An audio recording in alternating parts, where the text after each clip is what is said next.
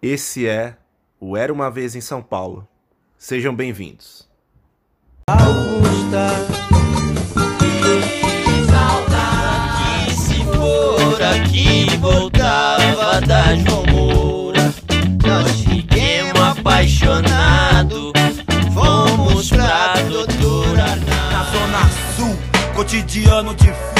Mantenho o proceder, quem não conter tá fudido. É zona sul, A maluco. cidade é tão intrigante, ela faz sorrir, mas também faz chorar. Quem não conhece bem, tem medo, se assusta com a sua imensidão. Mas eu vou desvendar os seus segredos nos próximos fatos que virão. Bom dia, boa tarde, boa noite, galera. Esse é o Era uma Vez em São Paulo, episódio 42, 4.2 aí, no Era uma Vez em São Paulo. Eu sou Pedro Rodrigues e tenho mais uma vez a presença do meu fiel companheiro do norte, do farol ou de uma pacata cidadezinha em algum lugar ali da Islândia, Otávio Almeida. Fala aí, Otávio. Fala Pedro, beleza, cara? Eu estamos de volta aqui com Era uma vez em São Paulo e para falar aí de uns dos filmes mais comentados, celebrados, elogiados do ano. Ahn, bastante empolgado aqui para falar. Eu acho que de um diretor jovem. É engraçado, né, quando a gente fala diretor jovem, é, mas quando a gente não é cineasta, falam que a gente tá velho nessa idade já. Mas quando é diretor, ah, é um jovem diretor ainda, só tem três filmes e que filmes, né? Ah, e você sabe que ainda tem muito ainda, pe- pelo currículo, ainda tem muito a fazer pelo cinema e acho que ainda vai trazer muita alegria aí pra gente. É isso aí, Otávio. Bela intro. É, E é isso, galera. Nesse episódio 42 aí, 4.2 do Era Uma Vez São Paulo, a gente vai trazer à tona aqui o diretor americano Robert Eggers, né? O queridinho aí é, dos cults e também agora tá chegando às massas também de Hollywood aos pouquinhos. E o diretor aí de 38 anos, 38, 39 anos aí que o Otávio comentou, tá na flor da idade para um cineasta. E, e- e- vem, e vem causando bastante barulho aí em Hollywood, com razão aí pelos seus belos filmes, três filmes aí, longa-metragem até o momento. Mais um episódio como esse aí, Otávio, né? Tão especial, com um diretor que a gente gosta bastante também. Mais uma vez a gente não poderia estar sozinho, né? A gente teria que ter uma presença aqui especial. E é isso que acontece aqui nesse episódio. A gente tem aqui a honra de chamar um grande colega nosso aí de pod- podcaster também, assim como nós. Edu, Edu Schneider, Eduardo Schneider aí do podcast que a gente adora, que é o Castback. É um dos melhores podcasts. Fala aí, Edu. É isso. Ô, rapaz, olha que apresentação bonita, rapaz. Fala, Pedro. Fala, Otávio. Saudações rubro-negras, cara. E, cara, e tô tendo prazer, cara, é, porque é muito difícil disso acontecer. Eu tô tendo o prazer de falar do diretor que é mais novo do que eu, cara.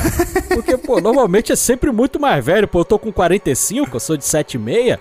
Eu já vou aí pra 46 em setembro, pô, então eu vou falar de um diretor que é mais novo do que eu, cara. Isso é uma raridade, então é uma raridade e um prazer, porque o cara tem três filmes e eu posso dizer, cara, pelo menos na minha opinião, é que, pô, com três filmes ele ainda não errou.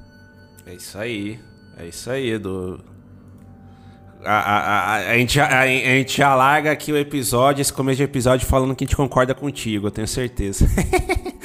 e, bom, pra gente já começar o papo aí, né, pessoal, a falar além da carreira aí do Eggers, dar, claro, mais um, um enfoque especial aí ao seu último trabalho, né, o The Northman, O Homem do Norte aí, como foi lançado no Brasil, filme desse ano aí, filme, na verdade, de meses atrás aí, né, estreou acho que mais ou menos em maio nos cinemas aqui do Brasil. É, abril, maio, se eu não me engano. É, e aí, antes da gente, de a gente começar né, a falar mesmo aí do Eggers, do Homem do Norte, acho que vale só dar um, um, um contexto muito rápido ali, né? Como a gente já falou, né? O Eggers é de, de 83 aí. Ele hoje é diretor de cinema, mas também foi conhecido ali como roteirista, né? É, designer de produção. E, e, ele começou ali mais em produções teatrais, né, é, em Nova York, né, ele é de New Hampshire ali, né, bem, bem perto de, de Nova York, então ele começou ali nas produções teatrais e no design antes de, de ingressar aí como cineasta. E aí, Edu, já queria começar contigo, é, Assim, qual que foi seu primeiro contato, cara, com, com o Robert Eggers ali, com o cinema dele? Foi mesmo ali com A Bruxa, né? Filme de 2015? Ou, ou sei lá, você começou pelo Farol? Ou alguma outra coisa aí que, que te introduziu aí na carreira do, do Eggers e no cinema dele?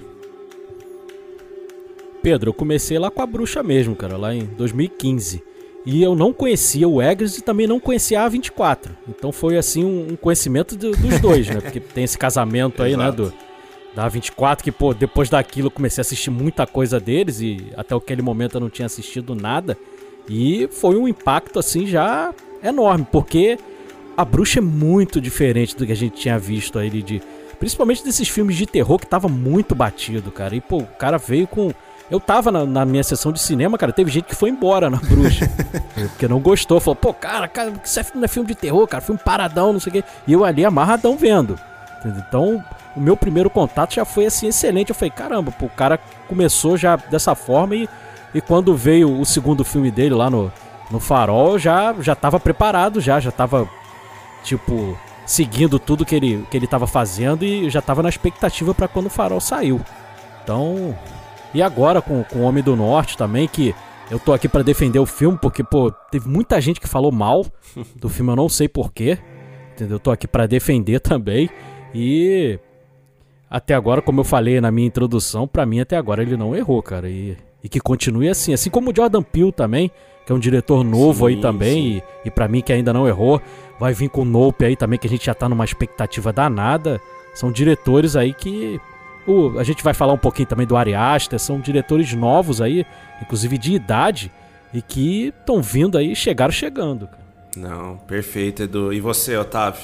Você tinha razão, você fez a lição de casa, o filme estreou em maio, né, dia 12 de maio, e eu Boa. concordo, acho que ele não errou ainda, uh, três filmes e, pô, pensa que são só três filmes e por isso ele não errou. Não, não é assim, né?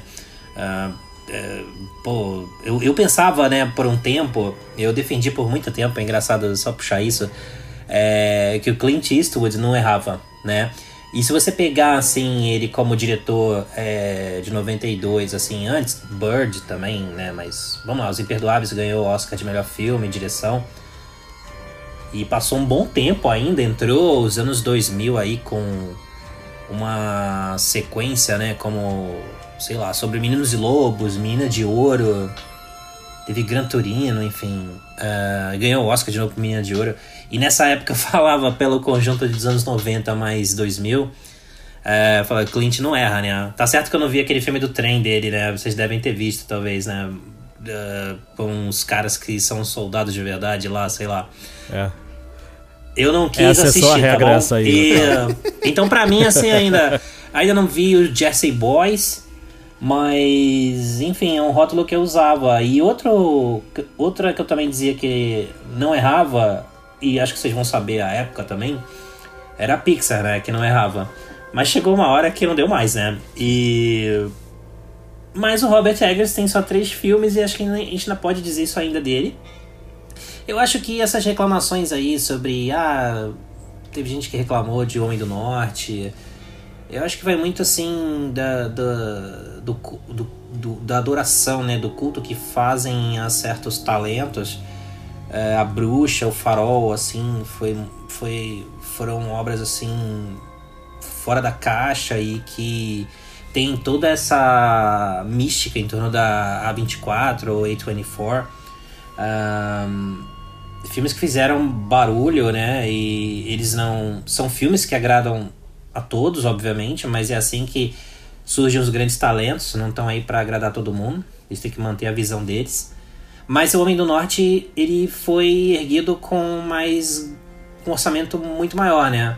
Então já tem gente que pensa que, poxa, o cara agora tá com dinheiro na mão pra.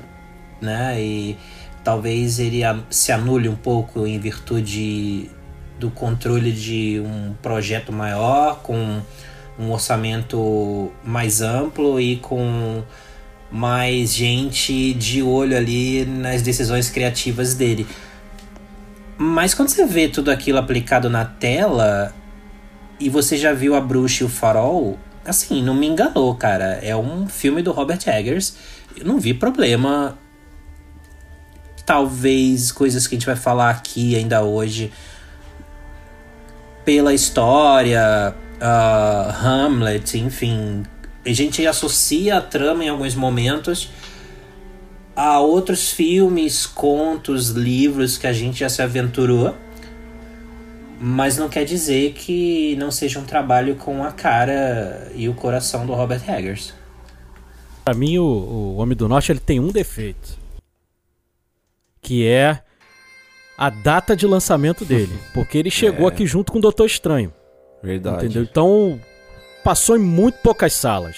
verdade. Isso foi um grande erro. E chegou muito tarde aqui no Brasil, porque já tinha chegado em outros países, nos Estados Unidos principalmente. E aí quando chegou aqui, cara, um monte de gente já tinha visto aí nos torrents da vida. Entendeu? Então a bilheteria foi muito baixa. E um filme que custou 90 milhões. Precisava render.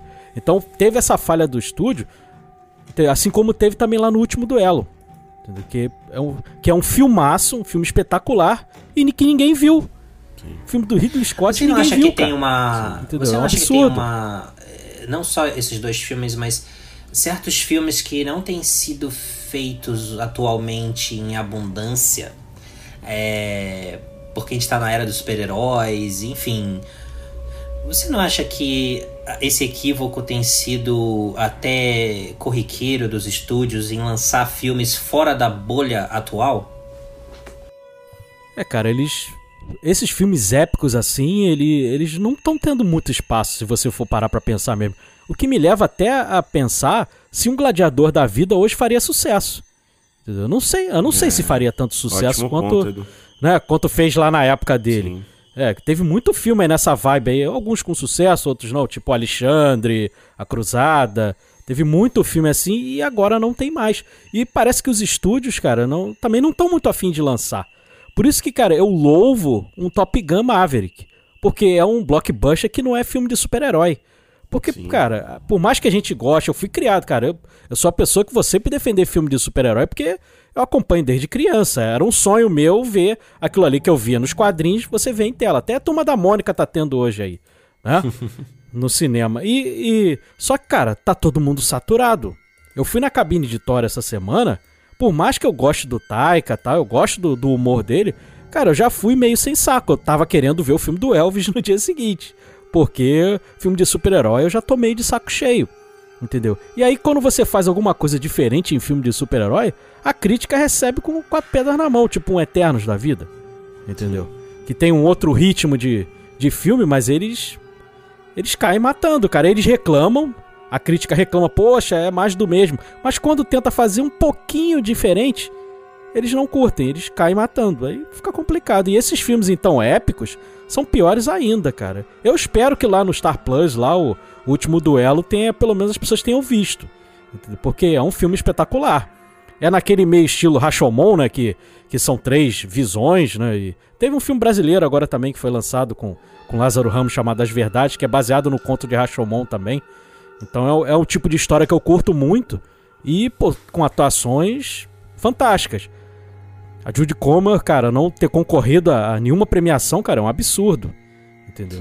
Assim como, assim como foi também lá o Nunca raramente, às vezes sempre também que foi Sim, né, cara, esse filme foi muito ignorado Esquecido. E, é, e é muito bom. que foi esquecido de É. premiação também por puro preconceito da academia, né? Sim, como sim, agora também o Ataque dos Cães não ter ganho, Sim. entendeu? Porque eles não vão premiar um filme de um cowboy gay, como foi lá também no Segredo de Brokeback Mountain. Aí o filme perde pro Crash, Ninguém lembra do uma Crash. né? porcaria.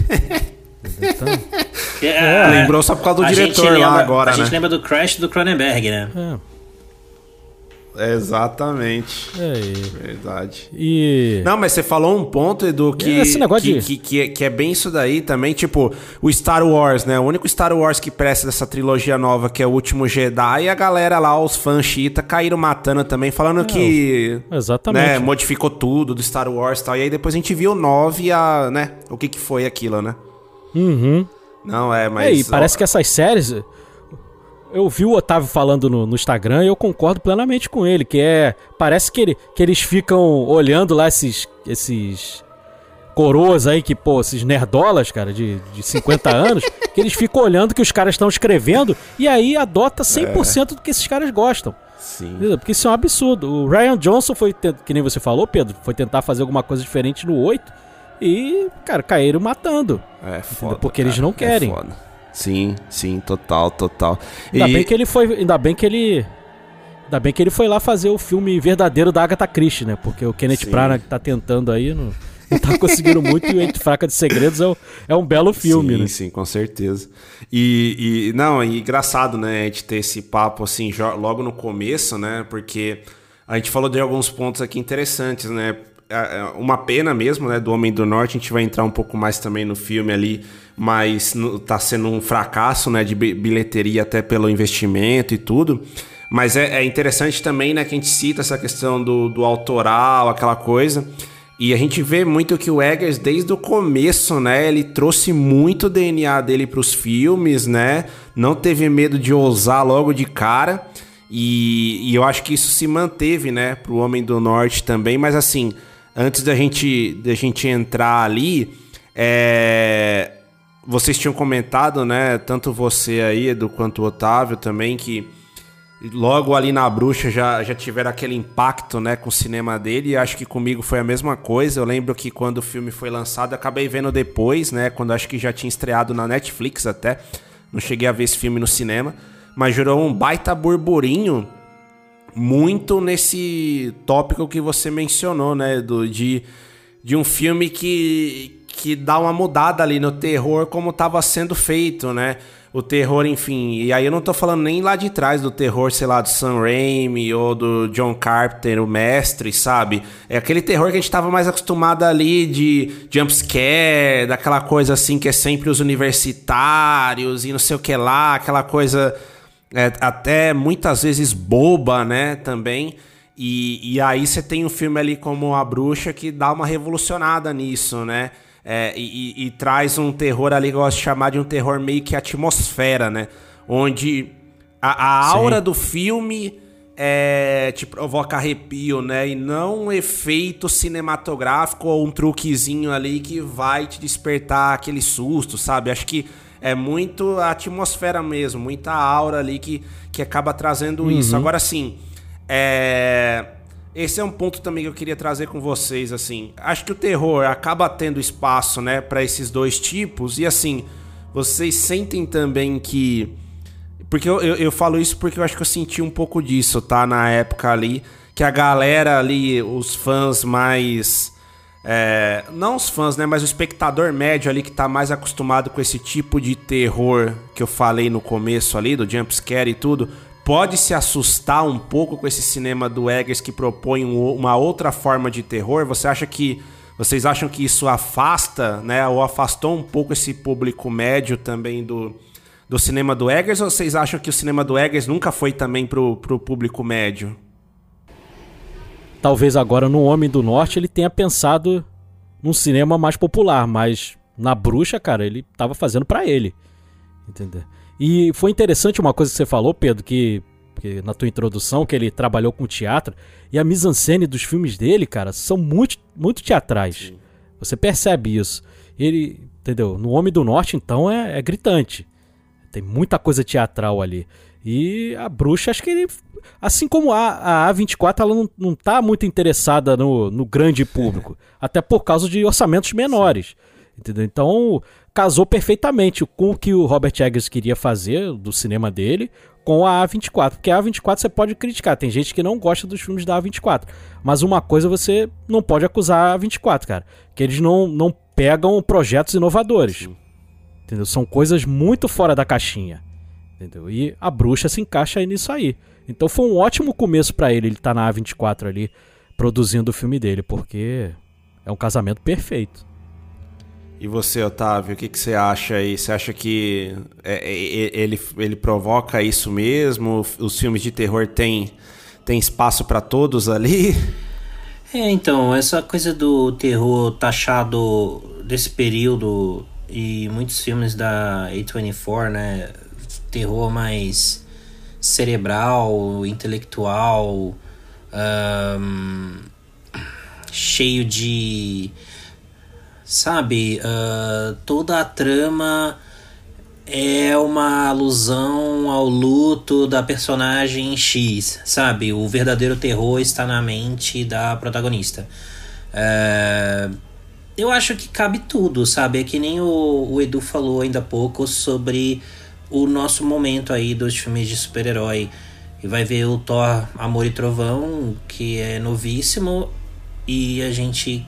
É um filme criado para as pessoas irem uh, celebrar o cinema, né? O, um filme visto com grandes plateias, uma experiência coletiva, né?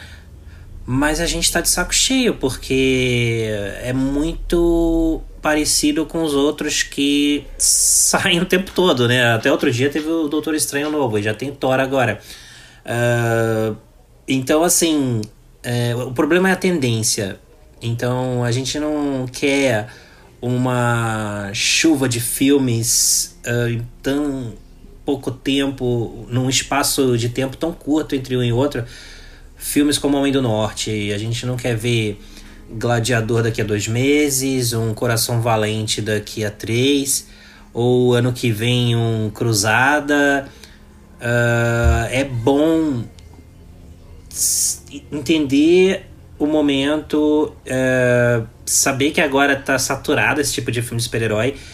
E voltando pro terror, eu acho que terror, a gente não pode esquecer dos diversos tipos de terror, uh, drama, ficção científica, comédia que a gente pode. que o cinema pode produzir e oferecer pra gente, porque o problema é sempre ter aquela mesma coisa o tempo todo e uma hora isso vai, vai, vai fracassar feio. Uh, por exemplo, uh, Gladiador saiu, se não me engano, 40 anos depois de Spartacus. Um, e, e, e, eu não sei se desde Spartacus ou há muito tempo, no meio desse hiato de 40 anos, quantos épicos romanos foram produzidos com tão, tanto cuidado, ou quantos épicos romanos foram produzidos desde Spartacus. Então quando chegou foi um alvoroço. Mas como o Edu colocou, hoje, nesse momento, o mesmo filme talvez não, não rendesse a grana que rendeu. E também tem minhas dúvidas se quando saiu. Claro que é um outro orçamento em relação ao Homem do Norte, mas quando saiu, eu não sei se também imaginavam que ia ser um puta sucesso de bilheteria, sabe? É, tá certo que tava. É, foi, foi três anos após Titanic, e talvez, uh, se eu não me engano, a própria Universal né, queria. Cada um quis ter o seu Titanic. Uh, e se o James Cameron ergueu o navio de forma monumental, o Ridley Scott trouxe de volta o Coliseu em escala semelhante. Então, assim, é, era a época do Titanic e cada um queria ter seu filme espetáculo, seu filme evento. E olha que curioso, né? Não tinha nem sinal ainda de Homem de Ferro, Capitão América. O Homem-Aranha do Sam Raimi estava perto, né? É verdade. Agora interessante essa coisa que o Pedro e o Otávio estavam falando, da coisa do, do cinema do, de terror jumpscare. Aí veio agora o, o cinema psicológico, que eles chamam de pós-terror, né? E, e já, já teve a fase lá do, Bruxa de Blair também, Sim. do Found Footage. O Otávio... tu, o, tu tava andando na rua... O Otávio adora o Bruxa de Blair, viu? Edu, pode falar com é, ele. Eu odeio, eu fujo de convites você tava, pra esse filme. Você tava andando pela rua você tava andando pela rua, tropeçava no found footage, né? Porque tinha os borbotões. Eles, ah, fez sucesso, agora vamos lançar um atrás do outro. Inclusive o Bruxa de Blair vi, 2, cara, o que dois. Nossa é Senhora, terrível. Que bomba. E tem uma bruxa de bomba, Blair terrível. mais É, recente bomba. aí, que é meio que a história do primeiro, se eu não me engano, mas feito sem found footage, não é? Eu não vi Uhum. isso, não. É, eu também não vi não, mas melhor a gente deixar até pra lá.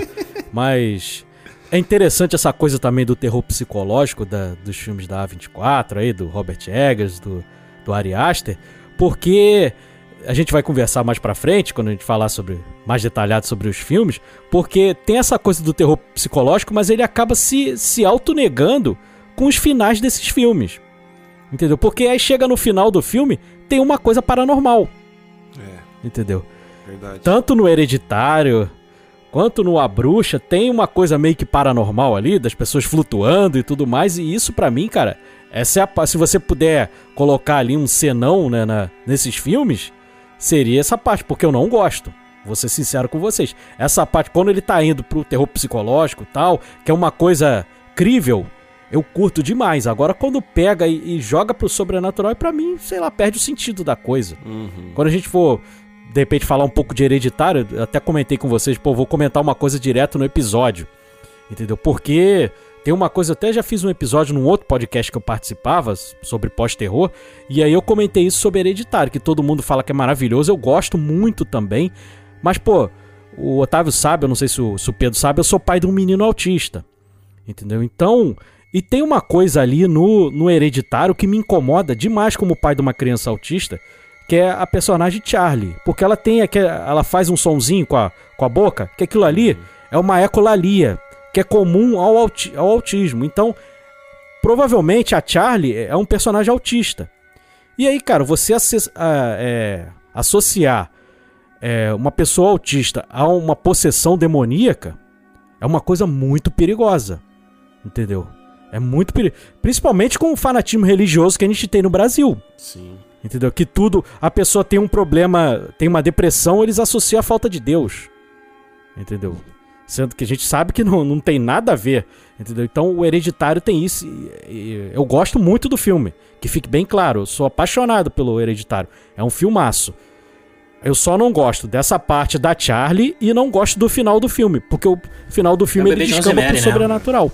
E aí, pra mim, perde um pouco sentido. É, ele perde um pouco sentido. Exatamente. Rosemary já tinha Quebrou ali feito, pra mim. É de 68, então não, não precisa. Não, Tem um aquele, outro a- ótimo- aquela similar, entrega no mas- final mas lá, é- pra mim, eu, eu sei que o caminho é outro e que ah, até a conclusão é, é, é- é- é- tem, é do hereditário e, e, e- e é daquele filme. A, a minha cabeça foi pro filme do Polanski e não, não, não pude evitar, entendeu? E me tirou do filme aquilo.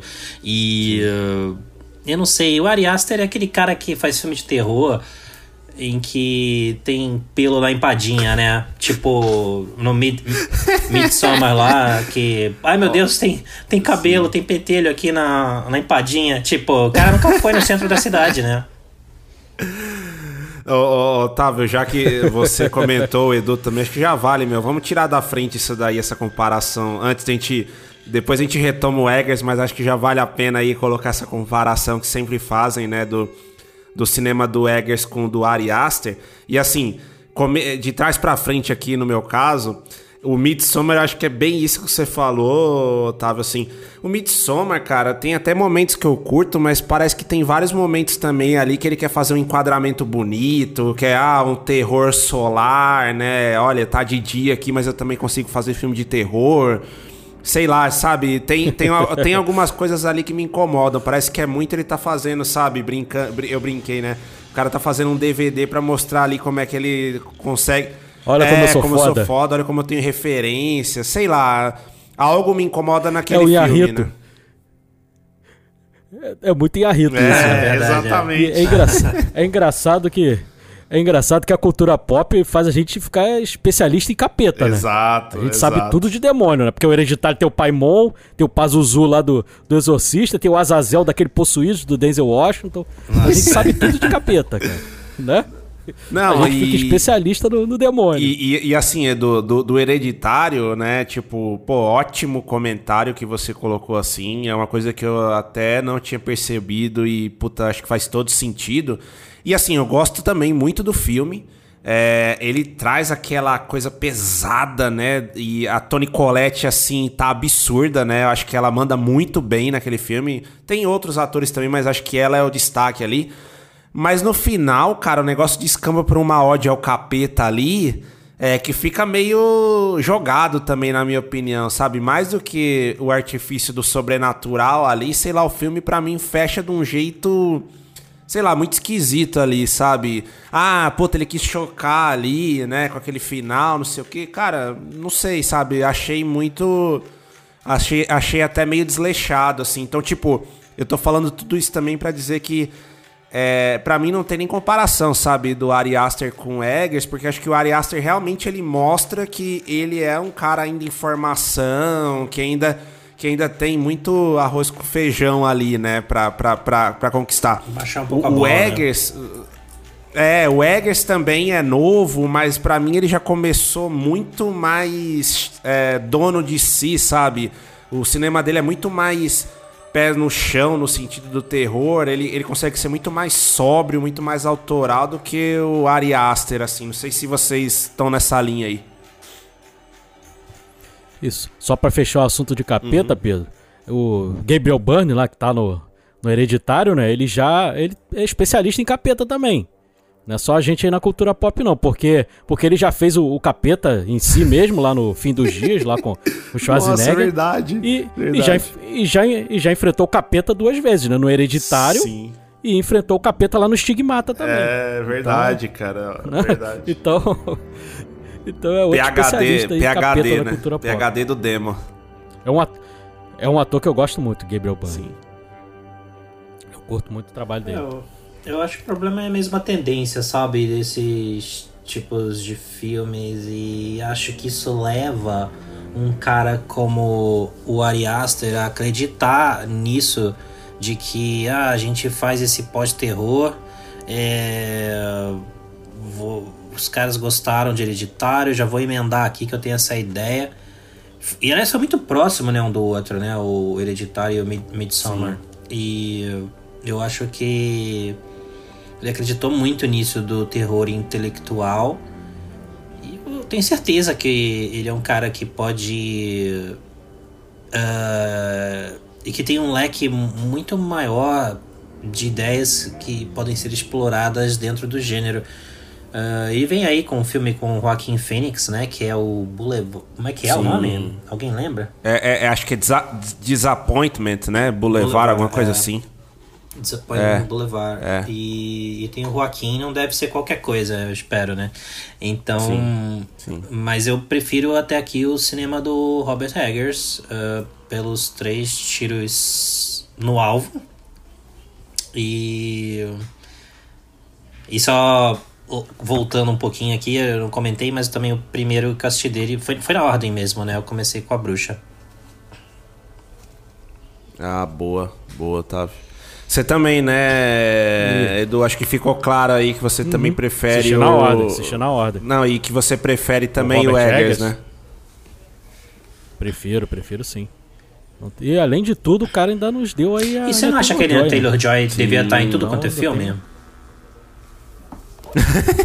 Cara, eu acho Porque maravilhosa. ela tá no Last Night in Soho, né, do Ed- Edgar Wright, e ela nem Meu filme favorito Pô, do ano também tá no passado. topo pra mim, gostei muito e, e apanhei bastante por ter elogiado o filme por causa do final, muita gente não gostou do final, mas tô nem aí. E É, eu, go- eu, Eu- gosto um pouco sentido. menos. Eu acho- eu gosto um pouco eu- eu- menos que vocês, eu- mas eu gosto Eu também. acho que. É, é que nem eu tava falando outro dia com um amigo sobre o final é, de Ozark, né? Da quarta temporada, sem spoilers, mas é, eu sei que teve gente que reclamou, é, mas você tem que. Eu vejo assim, tá? Você tem que ver se o final é coerente com o que você viu até ali. Não exatamente o final que você queria. Então isso leva aos fãs tóxicos que hoje ditam o rumo de um, da franquia Star Wars, por exemplo. Ou como eu, como eu coloquei lá no meu texto, eu acho que é, você tem que entender, é, para chegar até aqui, beleza, acho que foi coerente com a história. Ok, não é o final que eu faria, não, mas eu não sou cineasta, não sou roteirista, não sou nada. Mas realmente o cara conseguiu contar a história dele com começo, meio e fim e foi coerente. Eu acho que o Last Night in Soho ele é coerente com o que é construído até aquele ato do filme. Então, ok. Mas assim, a, a Anya Taylor-Joy nem é exatamente a... Apesar de girar muito em torno da personagem, ela não é a- necessariamente a atriz principal.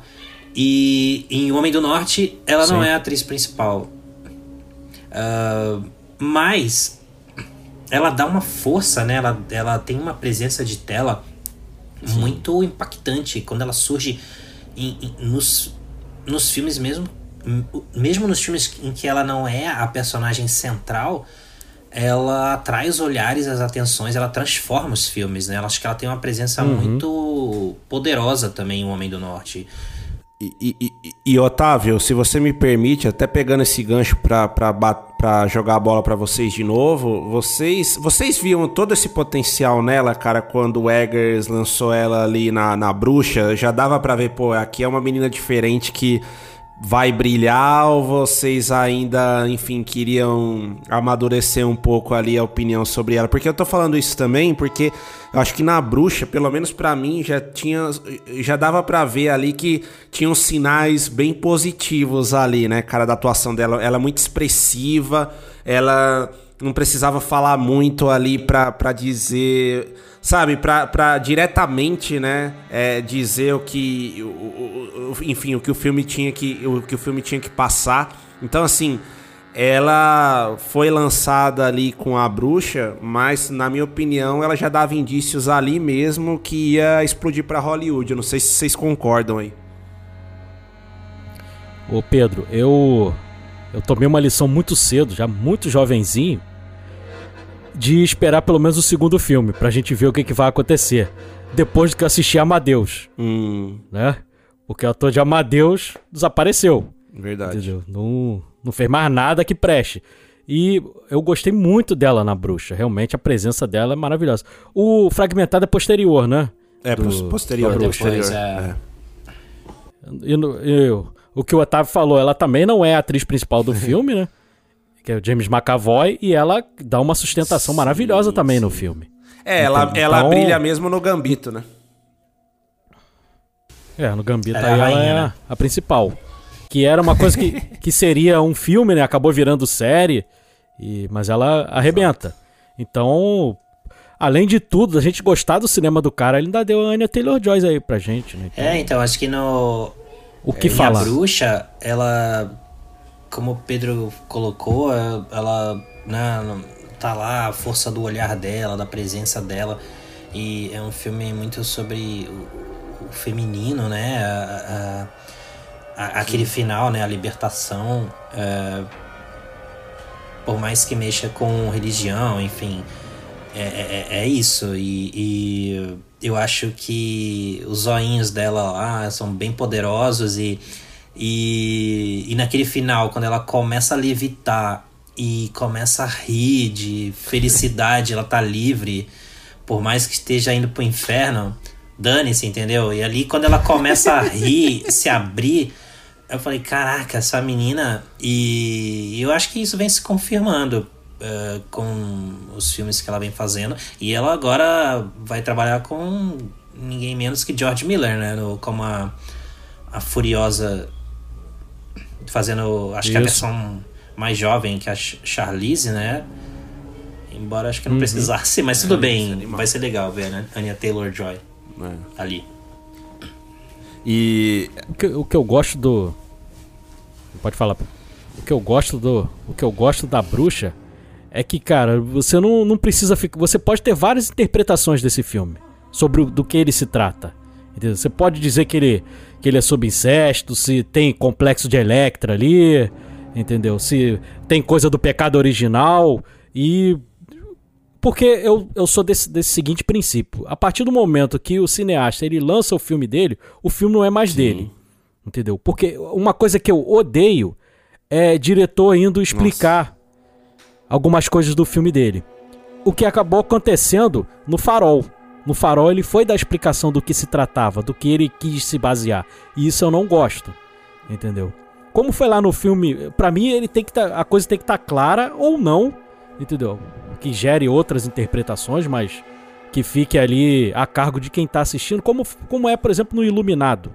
O final do Iluminado você pode ter várias interpretações Sim. daquilo ali que é diferente do final do livro do Stephen King, que é uma coisa fechada, que acabou que o final do, do Iluminado ele, eles foram repetir lá no, no final do, do Doutor Sono. Eles pegaram o final do livro e jogaram lá no final do, do, do, do, do Doutor Sono, né? Com, com Ian McGregor. Sim. Que é um filme que eu gosto pra caramba também. Mas eu não gosto quando, quando tem muita explicação. Para mim, ele tem que se bastar. Como, como você pode até gostar ou não lá do mãe do Aronofsky. Mas, cara, tá bem claro o que, que ele quis mostrar ali. Entendeu? Sobre Adão e Eva e tudo mais.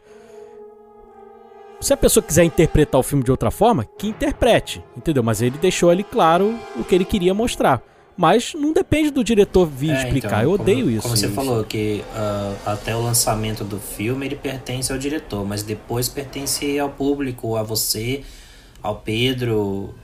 O filme pertence a mim porque ele tá. ele eu posso ter uma visão que você tem outra e, e assim é a arte, assim é a vida e, e assim essas obras vivem para sempre. Não, totalmente.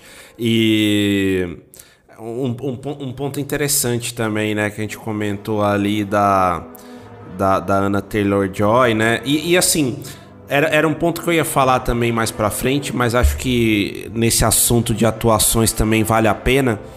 É, eu não sei se vocês concordam comigo, tá? Mas acho que o Eggers, né? A gente vai falar no Homem do Norte também, mas acho que a questão técnica dele, né? A questão visual, plano, os planos sequência que ele sempre coloca e deixa mais forte ali no Homem do Norte. A meticulosidade, né, que ele tem, né, uma coisa quase que artesanal nas obras dele. Acho que são pontos fortes ali. Mas eu acho que ele dirige muito bem também, assim, a, os atores e atrizes ali. Mesmo quando não tem muitas falas, né? Só pela expressão. Mas, por exemplo, o Farol, né? Eu já vou dar spoiler, que é o meu preferido, meu filme preferido dele. Apesar de eu concordar com o Edu que tem essa questão da explicação, acho que ele foi muito pressionado também na época, porque o pessoal se impactou muito ali com a bruxa, né? E aí já botou aquele holofote ferrado, né, na cabeça do Eggers ali. Então, é, ele já ficou muito mais visado, né? Meio que tendo que dar muito, muito mais explicação, né? Do que no começo de carreira ali. Mas as atuações do Robert Pattinson e do William Dafoe nesse filme, para mim, são uma coisa absurda. E é uma coisa bem teatral, né? Que tá só os dois ali, basicamente. Que eu falo, porra, tipo Pra mim é um filme que, assim, eu tenho com muito carinho, que foi muito, muito esnobado no Oscar que ele concorreu, mas, assim, acho que todo mundo já esperava isso. Mas que mostrou para mim, e o Homem do Norte reforçou para mim, o quão bom diretor de atores e atrizes ele também é, assim, sabe? Ele dá um puto espaço, ele deixa realmente é, os seus atores e atrizes à vontade, assim, na minha opinião. Não sei se, se vocês compactuam aí com essa ideia aí, Edu, Otávio. E outra coisa também importante, Pedro, é que ele mantém o mesmo fotógrafo, né? O cinematógrafo uhum. dele é o mesmo nos três uhum. filmes. Então isso também é muito importante. Eu gosto muito da coisa do farol ser, ser em 4x3, ali em 35mm. Eu gosto muito de, disso. E, e até o momento que ele deu a explicação, para mim perdeu muito o filme. Entendeu? Eu gostava de eu ter interpretado ali da minha forma. Entendeu? Porque eu vejo uma coisa muito angustiante ali de uma relação humana mesmo, sem precisar de uma explicação de uma, de uma mitologia greco-romana, que depois ele falou que, que se inspirou e tudo mais. É interessante tal, você, você saber o porquê, mas eu fico muito mais ali na vibe de daquela coisa claustrofóbica ali, do, dos dois ali, que eu paro para pensar como ser humano mesmo, como seria eu numa situação daquela ali, cara, é de enlouquecer mesmo. Entendeu? Não precisa de nada sobrenatural ali pro cara ficar maluco. Uhum. E o Willem Dafoe é, é um ator que eu sou apaixonado lá desde é. Platum. Quando ele faz o sargento Elias. lá em Platum.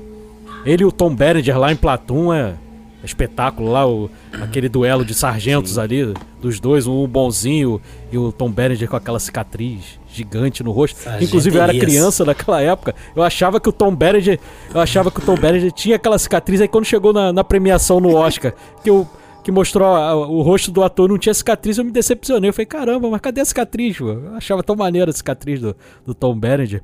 Mas é um ator que eu gosto muito, né? Ele, ele trouxe aí pra uma participaçãozinha pequenininha aí, uma participaçãozinha especial no Homem do Norte, mas o William Defoe também é espetacular. E quem contestou o Robert Pattinson para Batman, com certeza ele não assistiu o Farol, né?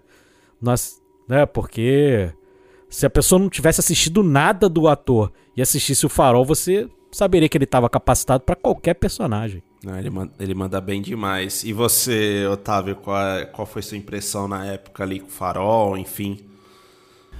Eu gosto do Farol, gosto bem do filme. Eu gosto dos três filmes dele, é, mas eu prefiro A Bruxa e O Homem do Norte, viu? Em relação ao Farol. E eu acho que os atores estão fenomenais e é, não gosto de falar, ficar falando muito de Oscar, né? Só teve indicação a fotografia, né? Se eu não me engano. Sim. E eu tenho certeza que só foi indicado em fotografia porque é preto e branco, né? né? Nem, ele tem outras virtudes além de ser apenas em preto e branco. É, é, Eles gostam. É só, ah, preto e branco, ah, fica de olho nesse aí. Então. Uh, mas, ó, eu tenho um ponto com Eggers. Uh, nos três filmes que eu gosto dos três, mas ele acho que é um dos principais jovens cineastas do momento, né? Mas eu não sei, talvez ainda com filmes na minha cabeça, tá? No meu coração, filmes que ainda não são obras-primas, tá? E eu acho que ele pode chegar lá. Ele tem esse talento, ele tem essa inquietude, a coragem, e eu acho que ele pode ainda mais, porque eu acho que talvez se ele conseguisse ser mais. Uh, a energia dele para construir o visual dos filmes, para impressionar em termos técnicos, impressionar na violência, a agressividade, a violência, o sangue, o horror daquela situação, é, o, o, o, a energia que ele coloca nisso, se ele colocasse no storytelling, sabe, na, no, no, no, diretor contador de histórias, eu acho que ele ainda consegue. Eu acho que ele ainda pode mais nisso. Essa é uma impressão minha, sabe? Então, até. Uhum. É, é, é um diretor de belos filmes, mas eu ainda acho que ele não errou, estou dizendo belos filmes, mas eu acho que ele ainda não fez, uh, voltando a, só parafraseando o, o Edu, ele não fez o Amadeus dele. Ele não fez o Platum dele ainda, oh. entendeu? Ô, ô, Otávio, até trazendo uma gíria boleira ali, você tá falando que o Eggers então é aquele meio campista é sempre constante, joga bem, mas ele ainda não botou um jogo debaixo do braço ali, né? Tipo, não decidiu uma partida ainda, meio que isso, né? decidiu um campeonato, desculpa. Pode ter decidido partidas, mas não decidiu um campeonato. Seria mais ou menos isso? É, então, assim, eu acho que é, ele ainda não. É, é, mais ou menos isso, mas eu acho que é, você enx... eu enxergo isso nele. Eu acho que daqui a pouco Pode, pode ser que não, mas eu acho que ele tem todo o potencial para entregar aquele filme perfeito, entendeu? Que vai ficar assim, nossa, que vai conquistar, inclusive, que ainda não decorou o nome dele, entendeu? Mas eu acho que uhum. sim, ele faz grandes filmes, mas ainda. Ah, como eu. Como eu. Assim, uh, de uma a cinco estrelas, ele é um diretor de filmes quatro estrelas, na minha opinião, e não de cinco, por enquanto. Boa, boa. E, bom, aí acho que a gente já, já fez, né? Já passou aí por, por pela carreira dele. Opa, Pedro, fala, fala, Edu. Eu sou um cara que adora competição. Opa. Então, eu vou jogar mais um nome aí e quero saber a opinião de vocês. Entre Robert, a gente comparou aí o Robert Eggers com Sim. Ari Aster, né? E todo mundo foi unânime aí. E com o Jordan Peele. Vocês preferem o Robert Eggers ou Jordan Peele? Olha, bom, vou, vou, vou, vou, começar aqui. Vou começar. Cara, é bem difícil, bem difícil mesmo. É, acho que o Jordan Peele, né, ele veio do, do terreno ali da comédia, aquela coisa toda, né, e se provou, assim, um puta diretor. É, gosto ali é, de Us também, mas acho que para mim Corra é a obra-prima dele ali, né, até o momento, na minha opinião, né. É...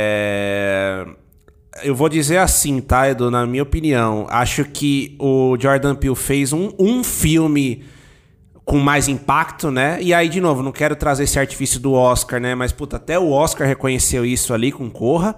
Acho que é um filme de um puta impacto e que fura a bolha, né? Sai do cult e, e vai pro espectador médio, né? Que a gente falou lá no começo. Mas aí eu posso até ser meio impopular, mas eu acho o Eggers mais consistente até o momento, assim, sabe?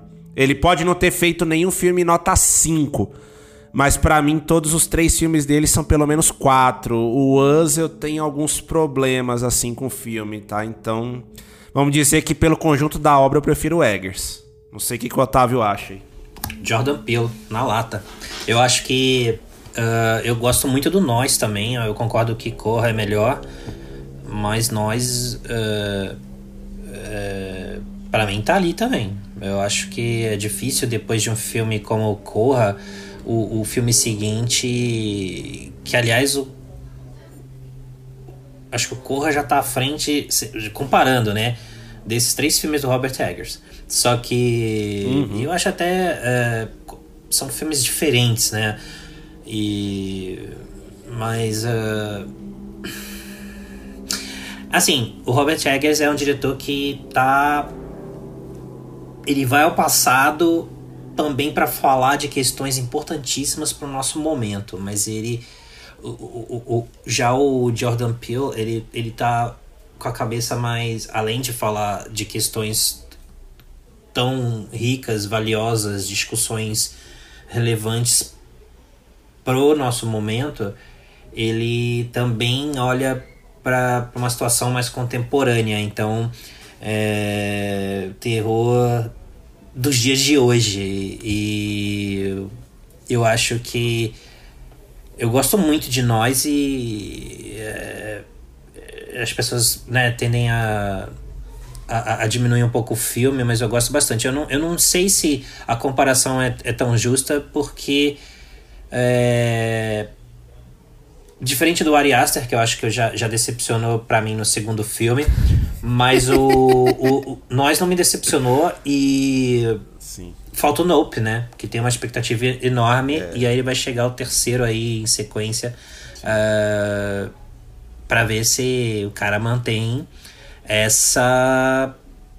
De novo a palavra, né? Essa tendência. E tem outra coisa, né? Eu sei que os orçamentos são maiores e tal, mas uh, ele tá focado num.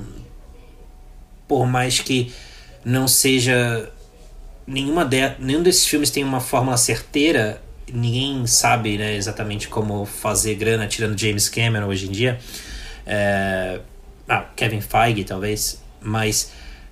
Mas o Jordan Peele faz um terror para as massas, né? Perto do Robert Eggers. E ele até falou recentemente aí que ele fez Nope com a cabeça uh, na época da pandemia que o cinema tinha ameaça do cinema acabar, de morrer. Ou o cinema como a gente conhecia até a pandemia. E ele fez um filme pensando nisso, voltado pro espetáculo. E então. Vamos ver o que vai sair disso. Eu acho que com esse terceiro em sequência acho que a comparação pode ficar ainda mais forte. E você aí, Edu, que trouxe? O, o Otávio falou uma coisa interessantíssima, que é o principal destaque que diferencia um e outro. É a acessibilidade do cinema sim, de sim. cada um. O, o, o, Otávio falou assim: ah, o, o Robert Eggers, as pessoas nem, ainda nem sabem o nome dele. Talvez algumas pessoas possam dizer assim: ah, ele é aquele diretor da bruxa. Aí, no nosso meio que gosta muito de cinema, né? Que a gente, a gente, a nossa bolha, você fala em a bruxa, todo mundo sabe quem é. Mesmo que você pode até a pessoa não saber quem é Robert Eggers, que eu acho difícil, mas né, falou da bruxa, ah não, a bruxa eu assisti, gostei. Agora, o Jordan Peele já saiu da nossa bolha. O Jordan Peele, se você comentar ali daquele públicozinho que tá dando aquela voltinha no shopping, e aí, pô, que, tô afim de pegar um cineminha aqui, o que, que tem para assistir? Se você falar em Corra, ele vai falar, ah, aquele diretor do Corra. Ele já tem esse filme que tá na boca do povo. Sim. A pessoa pode até não saber quem é Jordan Peele, mas sabe que ele é quem é Corra. Entendeu? Porque esse filme ele, ele ultrapassou a nossa bolha. Entendeu? Então é isso que pra, eu também voto no Jordan Peele justamente por causa disso. Em matéria de qualidade, eu acho que é mais ou menos similar. Cada um tem o seu estilo, mas são bons contadores de história, são bons diretores. Agora, o cinema do Jordan Peele é muito mais acessível para as grandes massas. O público comum, ele consegue assistir um filme, um Corra, e ele entender melhor do que se assistir o Farol, entendeu? O Homem do Norte não, ele é mais acessível também, é uma história mais simples. Mas assiste o Farol, tá escada não gostar porque não, entendeu o que tá acontecendo sim. ali. Entendeu? Não, não, fala aí, fala aí. Já é. o Corra, já o Corra, né? A pessoa assiste, pô, sai maravilhado, porque a história é, é, é bem mais bem mais simples e, e, da forma que é contada é bem mais acessível. É, sem falar que o Jordan Peele é, é, é, é, um dos maiores expoentes né, do cinema atual em faz também, mas assim também, né? uh, a representatividade, né, diversidade Sim. que a gente tá falando de vikings em Homem do Norte, era, é, é, é outra Isso é coisa. E cada um é, tem seu cinema e eu vejo assim, sabe? Uh, você vai exigir hoje em dia de um Martin Scorsese fazer um filme com, como Jordan Peele, ele não vai fazer, entendeu? Quem vai fazer Uh, o Spike Lee vai fazer muito bem e ele sabe o que está fazendo, entendeu? Uh, e tem que ter mais vozes, mais olhares como o do Jordan Peele para entregar histórias assim que até outro dia ninguém entregava, entendeu? É, Corra, o, o, o horror que ele explora em Corra talvez não tivesse saído de qualquer cineasta 10 anos atrás, entendeu? Ou nem isso. E é uma coisa contemporânea e ele veio no momento certo, na hora certa e no momento em que o cinema estava refletindo de forma mais intensa sobre essas questões. E só para terminar aqui, o, o Edu, você tá dizendo então que o, o Robert Eggers faz filme pra torcida do Botafogo e o Jordan Peele pra do Flamengo, né?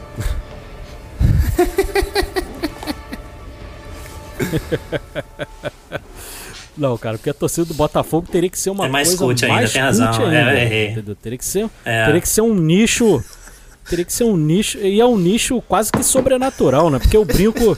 é, eu fico brincando que quando eu filmo a torcida do Botafogo. Aí tem, você olha a foto assim, você tá uma foto no Twitter. Aí você vai ampliar com o teu dedo assim no celular. Se você ampliar muito, cara, tu vai ver ali Agnaldo Timóteo, é. Bete Carvalho, porque porque no meio do Botafogo tem até os mortos, entendeu? Porque pra fazer número tem os mortos também. Então é teria isso. que ser um nicho sobrenatural, entendeu? A gente teria que estar tá discutindo, a gente tava falando do capeta aí, teria que ser uma coisa sobrenatural feito os capetas lá do, do dos filmes que a gente estava comentando. E, e, e, é, eu acho que, a, até para fechar nesse assunto de Jordan Peele, eu acho que é o ponto que você e, e, o Edu comentaram, Otávio, assim, acho que ele junto com o Barry Jenkins ali são os grandes expoentes, né? É, dos diretores ali americanos, né, negros, a Ava DuVernay também ali, né, que também é... Spike Lee. É, o Spike... Pra mim é, é o, o Spike Lee é o pai ali, né? Mas vamos dizer que eles estão carregando bem o, liga, o legado ali do, sim, do mestre, sim. né? E, bom, vamos, vamos voltar aí pro, pro mais intimista, pro botafoguense Robert Eggers aí. é, e vamos falar, né, desse último filme aí, né? A gente já explorou bem ali a carreira até então do Eggers. É, queria começar um pouco com, contigo aí, do, do, do Homem do Norte. É, o que que você...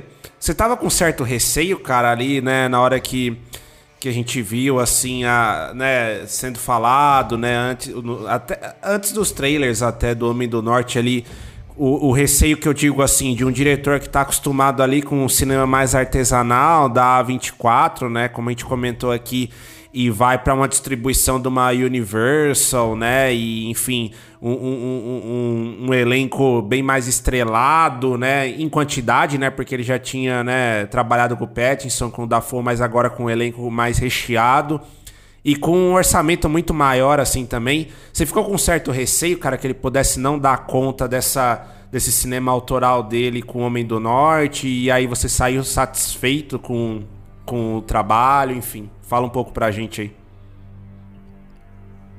Pedro, a gente estava conversando antes de começar a gravação. É, eu sou uma pessoa muito contraditória, porque em matéria de, de torcedor do Flamengo, eu falei para vocês que eu sou muito pessimista, que tô sempre achando que vai acontecer o pior. Já em matéria de cinema, não, cara. Eu sou totalmente diferente. Meu hype para determinados filmes tá sempre alto, entendeu? Então, mesmo que eu me decepcione depois, eu não, eu não sinto tanto quando eu me decepciono. Eu fico mais feliz, obviamente, quando dá tudo certo. E no, no Homem do Norte, eu vou te ser sincero, eu não tinha receio nenhum, cara. Eu achava que ele ia dar conta mesmo. Apesar de ser um orçamento ali de 90 milhões, que ele não estava acostumado. A gente lá no, no Cashback tem uma brincadeirinha lá que a gente chama Cashback em um minuto. E eu defini o Homem do Norte da seguinte forma: é um casamento perfeito entre a realidade e a mitologia nórdica. Entendeu? Então, eu saí muito satisfeito do filme. Para mim, ele é é um filmaço, como eu falei lá no começo, eu vim aqui para defendê-lo porque eu vi muita crítica infundada, muita coisa, porque, cara, a gente precisa se dar é, o direito de gostar das coisas, porque a gente que trabalha com cinema, que, né, que faz podcast, que, ou produz algum tipo de conteúdo, a gente sempre fica querendo achar pelo em ovo. Porque, pô, pra você de repente se destacar, você precisa, você não pode gostar de tudo. Você tem que descobrir alguma coisa que ninguém descobriu de defeito. Sim. Entendeu? Então, as pessoas ficam às vezes inventando coisas que não existem.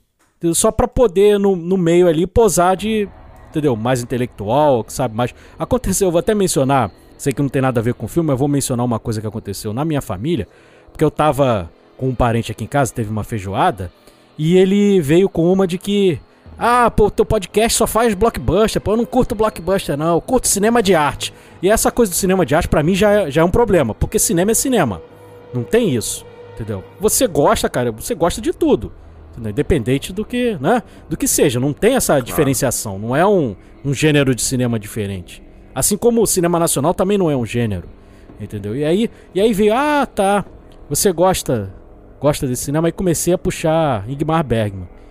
E aí, pô, eu, eu sou uma pessoa, eu não tenho um conhecimento absurdo de cinema. Tem gente que sabe muito mais do que eu, obviamente. Mas, cara, eu tenho uma memória absurda. E tudo que eu assisto, eu me lembro de tudo. Lembro de atores, eu lembro do, de quem é o fotógrafo, lembro de, de tudo, de quem é o editor. E aí eu comecei a mencionar vários nomes, várias cenas do, de determinados filmes. E eu falei, pô, tu lembra de, de determinada cena do filme tal?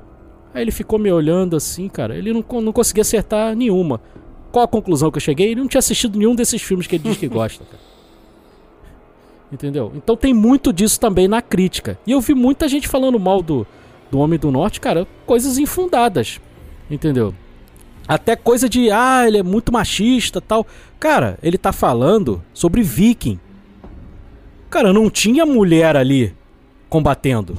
Sim. Entendeu? Se você vai retratar uma época e que a sociedade era de uma determinada forma, você tem que retratar da forma que ela era. Não tem como. Obviamente que, que hoje em dia você vai olhar aquilo ali e vai, né, vai criticar, pô. Não é legal do jeito que era naquela época. A mulher era subjugada a tudo, como você vê lá na personagem da Nicole Kidman. Entendeu? Que, que para mim ela arrebenta também no filme. Sim. Aquela cena, aquela, aquela cena que ela tá com o filho ali, que é engraçado também os Skarsgård, né? Os Skarsgård, eu brinco que são os novos Baldwin, né? Porque tá a família inteira aí fazendo é, cinema, né? Como os Baldwin também Exatamente. Em determinado tempo ali dos anos 80 e 90 estavam ali despontando. Então os, os Skarsgård estão em todas. E, cara, aquela cena da Nicole Kidman com o Alexander Skarsgård ali, cara, dela discutindo ali, porque ele veio para resgatar a mãe e, e, sem entrar muito em spoiler tal, mas aquela cena ali para mim é fantástica. Aquela cena ali é uma das cenas que define o filme. Entendeu? E, a, e é uma personagem feminina. Entendeu? E uma personagem feminina com muitas camadas. Então, eu posso dizer, cara, que não me decepcionou em nada, muito pelo contrário. Para mim, ele conseguiu dar conta e e tá ali pau a pau ali para mim com a bruxa. Entendeu? A bruxa ainda é o meu favorito, mas tá ali bem pertinho o Homem do Norte. Pô, sensacional. E você, Otávio? É, tem essa questão aí do, do príncipe Hamlet, né? Que uh, né? é Hamlet, né? Um, mas eu acho que. Eu acho que é um filme que. É o tipo de filme que eu gosto de falar que ele deixa as imagens na cabeça da gente, sabe? O filme tem valquírias, gente. E tem duas cavalgadas sensacionais de valquírias. Então, assim, não tem como errar muito. Com... Sim. Tem umas valqui... E tem uma cena também uh, do que o Hamlet, né, que é o Alexander, é, vai pegar, acho que a espada, né, da, das mãos de um, né, no, ele vai num, numas, nas profundezas Sim. ali buscar. E, é, é e assim, eu pensei na palavra spoiler dita por Edu já ia entregar. E aí eu me, me tô, tô me contendo. Mas o. Eu acho essa cena sensacional, como ela é conduzida pelo Robert Eggers. E, e, é o que eu falei antes, acho que é um diretor que tem um olhar muito refinado uh, para esse impacto visual e, e, e, visceral dos filmes dele. Um, e isso ele é nota 10. Um, eu gosto como ele é um diretor que tem que consegue nos três filmes dele é, fazer uma propor uma junção perfeita, sabe? Entre imagem, música e som. E isso é cinema. Né? Então, uh, não me importa muito se. Ah, pô, eu, eu, eu, não nasci agora e eu já vi. Não é filme de viking, mas assim, eu já vi Gladiador, já vi Coração Valente, já vi Spartacus, né? E, e, e tô falando dos bons, né? Porque tem uma série de outros filmes não tão bons, mas que a gente já tá careca de saber essas histórias. Então, essa bagagem às vezes pode atrapalhar um pouco a nossa jornada pelo filme, não sei, mas eu fiquei muito satisfeito também pelo momento. Porque uh, o cinema tá naquela mesmice e um filme como Mãe do Norte chega em 2022 e por mais que já tenha visto outros filmes que dialogam com ele, ele chega num momento em que precisava de um filme como esse e você fala que bom, né, que alguém entregou tudo num filme como esse e e você rompe com com, com essa bolha, né, que o mais do mesmo. Sim. E, e, sabe um ponto, Otávio, assim, que eu acho também, que vocês comentaram ali, é, e para mim é o ponto principal, cara, que eu mais me identifiquei com o filme. Eu demorei um pouco para ver o filme, né? Enfim, acabei vendo recentemente aí. É, e eu, e eu, assim, diferentemente do Edu, eu costumo ser meio pessimista, cara, com os filmes, no sentido assim, tipo, é, puta, igual eu falei, né? O Eggers nesse tra trabalho mais artesanal, a 24, puta, vai pra grande estúdio, putz, cara, pode dar tudo errado e ele entrar nesse cinema mais, né, das massas ali, desandar e perder a autoria e aquela coisa toda, né? Enfim, a gente já viu alguns outros exemplos assim, aí eu acho que fico um pouco com isso na cabeça, costumo ser um pouco pessimista, mas. Felizmente, cara, o Homem do Norte me surpreendeu muito positivamente, porque assim, é, o filme, se a gente for ver, tinha tudo também para trazer outros traços de filmes épicos, assim, no sentido. E, do, e dos exemplos mais ruins, né, Otávio, que você comentou, não dos bons. No sentido de, tipo, poderia trazer. É, é, é, é um, um, uma apelação excessiva, emoção, a jornada do herói e, e aquela música é, é, pra, pra te fazer chorar em algum momento do filme, e, e a jornada de redenção, e a vingança, e, e, e, focar só nas batalhas e esquecer um pouco da trama. Sabe aquela coisa que você sente que você já viu em vários filmes ruins aí, é, de épicos, de coisas meio que mais do mesmo? E o Eggers faz totalmente diferente, né? Tipo, ele traz um filme cru, um filme meio que impessoal, frio mesmo de fato, mas que ao mesmo tempo carrega todo um sentimento ali, né? Você consegue se envolver, mas você não. Você, não fica emocionado assim, sabe, com o filme. Tipo, não, não tô falando que é ruim, tá, gente? Filmes que te façam chorar, nada disso, mas vocês entendem? Tipo assim, não é o viés, assim, ele sai desses rótulos aí e, e ele consegue carregar é, o, o que os outros dois filmes dele já diziam pra gente, né? É, é, é, aquela coisa assim, focado nas boas atuações, mas aquela coisa fria, aquela coisa que consegue ser ainda intimista, por mais que ele coloque aquele plano sequência e as batalhas, sabe? Então, é, eu acho que é isso que me traz pro filme, né? Por como ele conseguiu manter esse cinema dele, né? E tipo, é, cês, a gente falou aí do William Dafoe, da Nicole Kidman. Cara, a, o Ethan Hawke aparece, sei lá, 20 minutos do filme e também eu acho genial a atuação dele, assim, muito, muito boa. E o Skarsgård, tipo, no começo ali, né, no meio do filme, mais ou menos quando ele entra, cara, eu lembro, né, de ter visto ele dois, três meses atrás fazendo o mimadinho de Succession, que por, por sinal ele, ele manda muito bem, né, ele faz genialmente lá esse cara. E, meu, você esquece totalmente, né, dos outros papéis que ele fez. Ele tá na modinha de Hollywood também. E, e, e assim, é... você compra totalmente a ideia ali, né, do Hamlet e tal. E, e a atuação dele, né? Então, é, foi isso que mais me impactou, sabe, no filme. De tipo, como você esquece o entorno ali e você. E, e, e ele consegue fugir desses estereótipos, assim, né? Não sei se se vocês também viram um pouco por esse lado aí ou eu tô, ou eu tô viajando. é mais ou menos por aí, Pedro. Agora, se eu usar uma palavra frio, eu usaria outras duas palavras. Eu acho que o filme ele é mais cru e ele é mais visceral. É, visceral, boa. boa, frio. Edu, boa. Entendeu? Porque as batalhas são muito Sim. viscerais. E um, um, fato interessante é que os dois. Um, um, dos melhores filmes que eu vi no, no ano, o, o Homem do Norte é um dos melhores filmes ali, dos que eu já assisti. E outro também que, para mim, ainda tá em primeiro lugar, que é Tudo em Todo Lugar ao mesmo tempo. Opa! É, opa! Os dois é filmes têm uma semelhança, que os dois são divididos em capítulos, né? Sim. É verdade. Os dois filmes são divididos em capítulos. E eu, eu acho, cara, a gente. Eh, você falou que você costuma ser pessimista, Pedro, mas eu acho, cara, que eh, agora a gente está no calor do momento, não tem como é, você avaliar muito isso. Mas sei lá, daqui a uns cinco anos, a gente vai olhar para 2022, cara, e vai ver que está sendo um bom ano para cinema. Uhum, uhum. Tudo em todo lugar ao mesmo tempo. O Homem do Norte, o Top Gun Maverick, cara, é um blockbuster, mas é um filmaço. Entendeu? Sim, eu é. acabei de assistir, quando a gente tá gravando aqui, eu acabei de assistir o Elvis. Vocês vão ter o prazer de assistir. Eu sei que o Otávio não gosta do Baz Luhrmann e tal, mas. Uhum.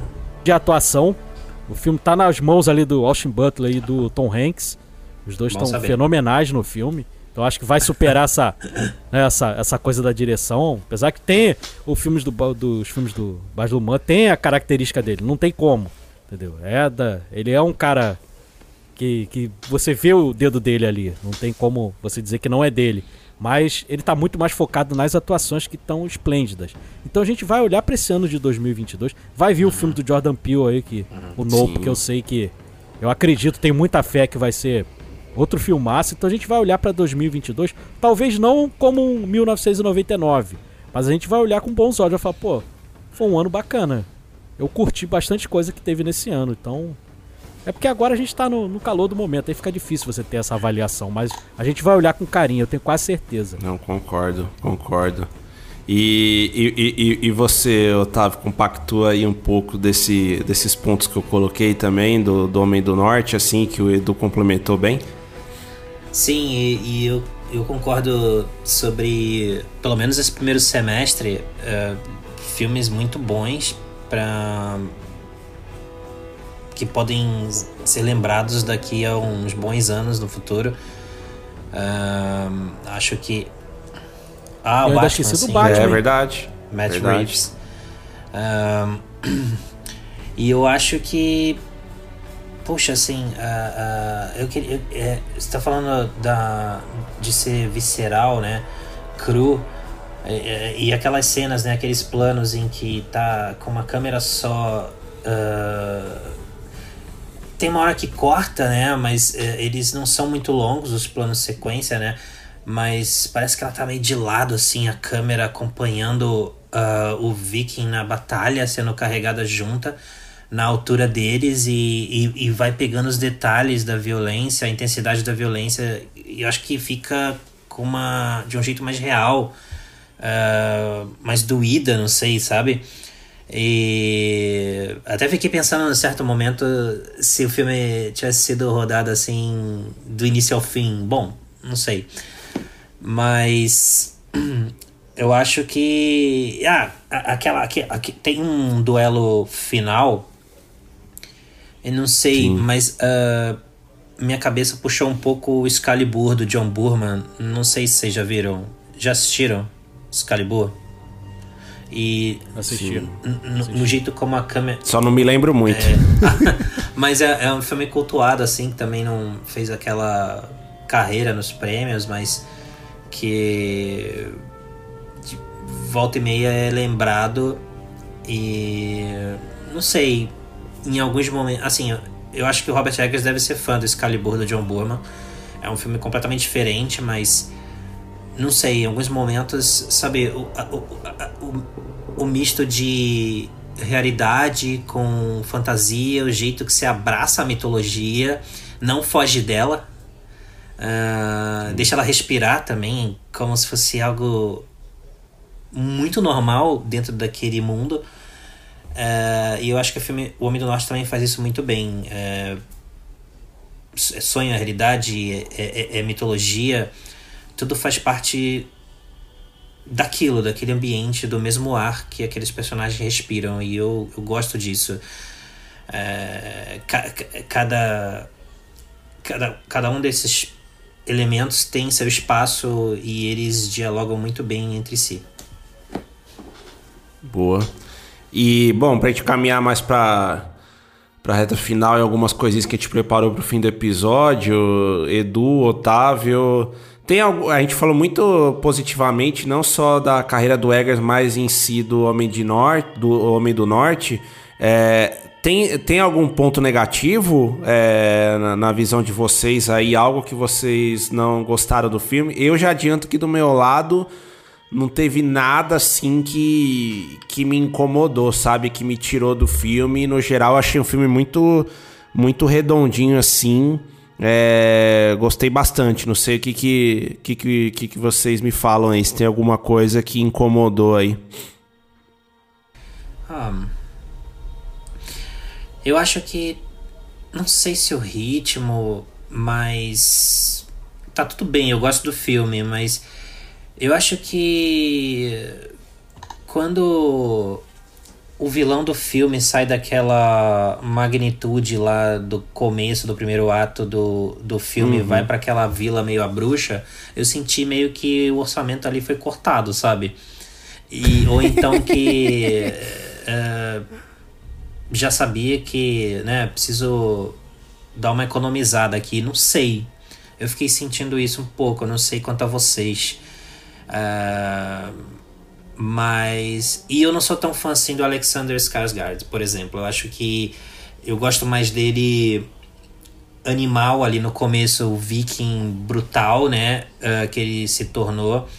Uh, agitando os ombros para cima e para baixo e bufando e gritando. Ah! Ah! Tipo, do que ele mais dramático, sabe? Em alguns momentos. Uh, não sei. Mas não, não, não é que compromete, é só para colocar alguns poréns.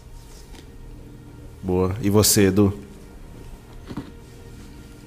Cara, eu gostei de, de tudo, cara. E, e aconteceu um, um, fato interessante que eu percebo que eu, que eu tô gostando da história. Acontece muito comigo também. Eu sou um voraz jogador de videogame também que é você se sentir naquele ambiente.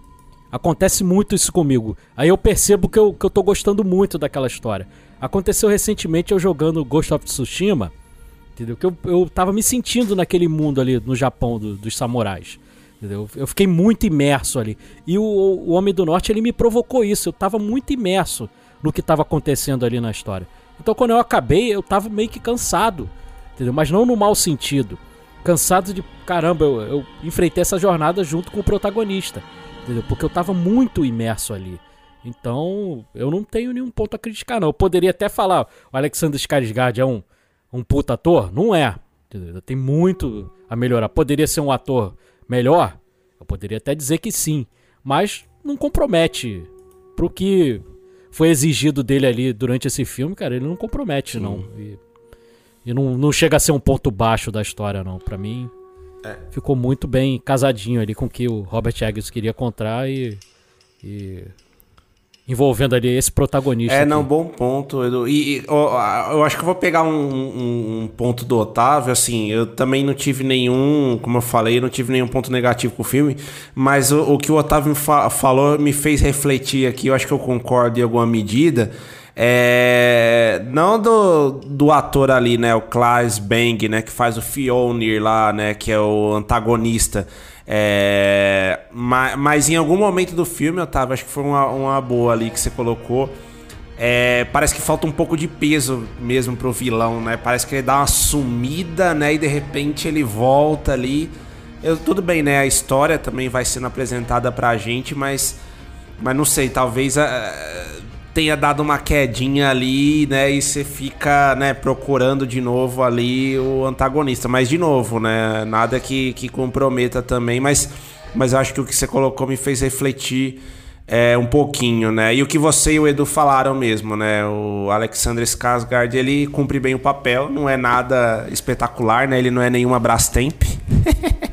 mas mas ele manda bem ali no que lhe é proposto, É, né? funciona. Tipo E- o Schwarzenegger em Exterminador do Futuro 1 e 2 Sim. e o Stallone em Rock. Tá ótimo.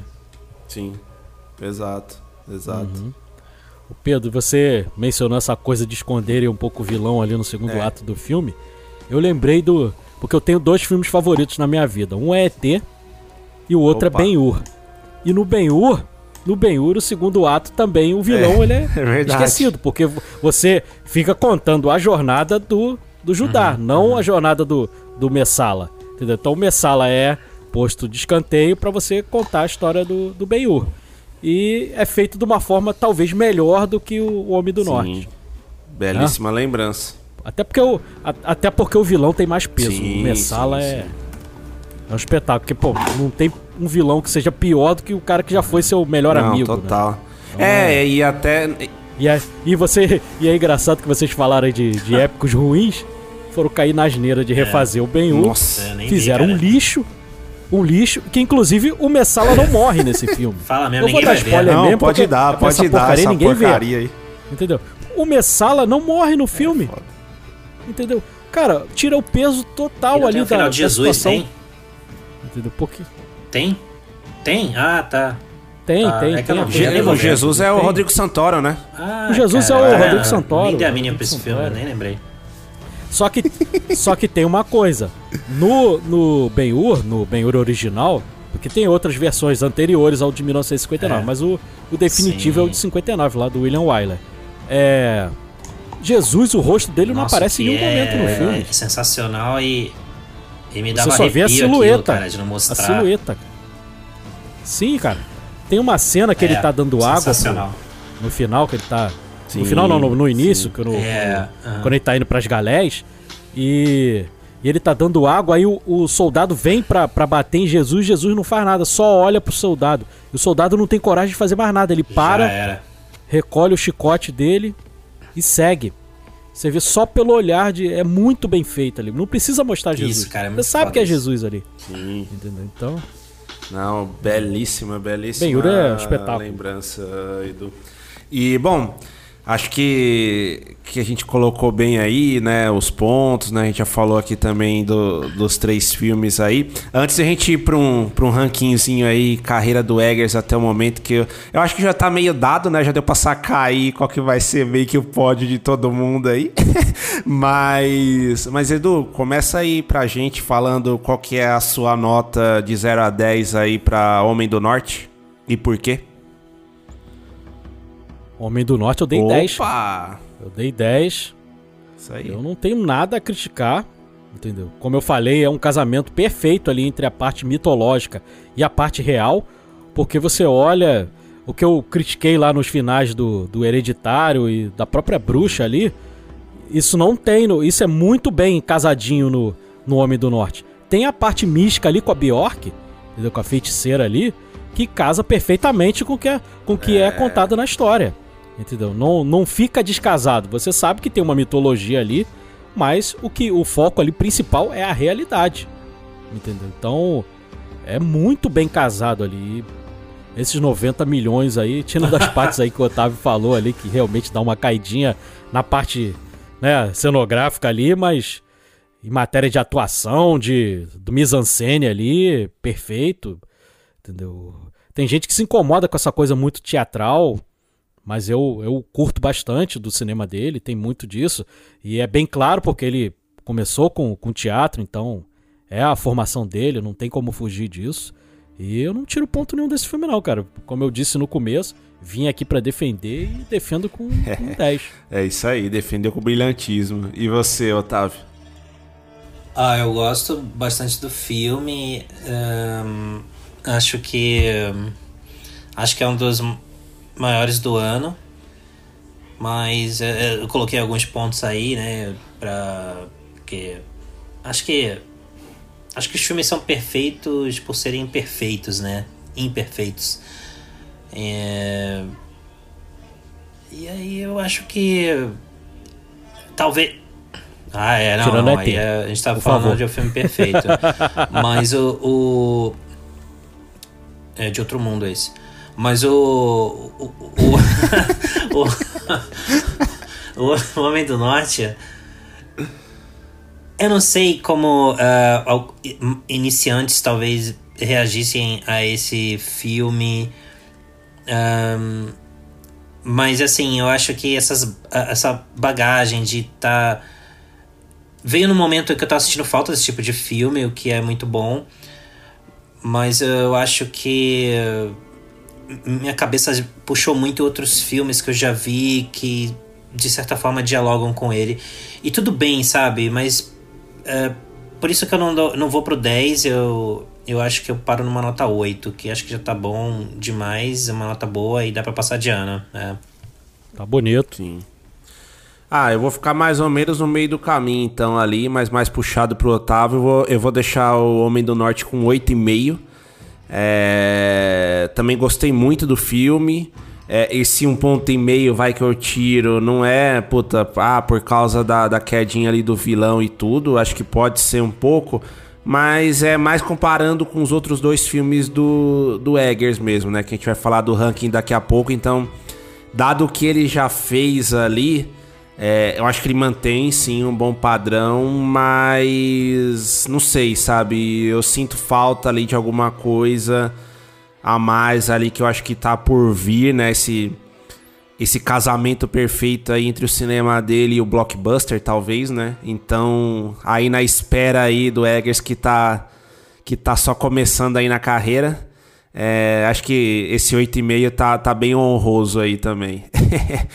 e, e bom, Vamos para a parte aí também do, do ranking, né, dos três filmes. Acho que um negócio legal também, né, particularmente aqui eu sempre gosto de ranquear assim desses diretores, né, que a gente que a gente curte, diretores e diretoras também, né?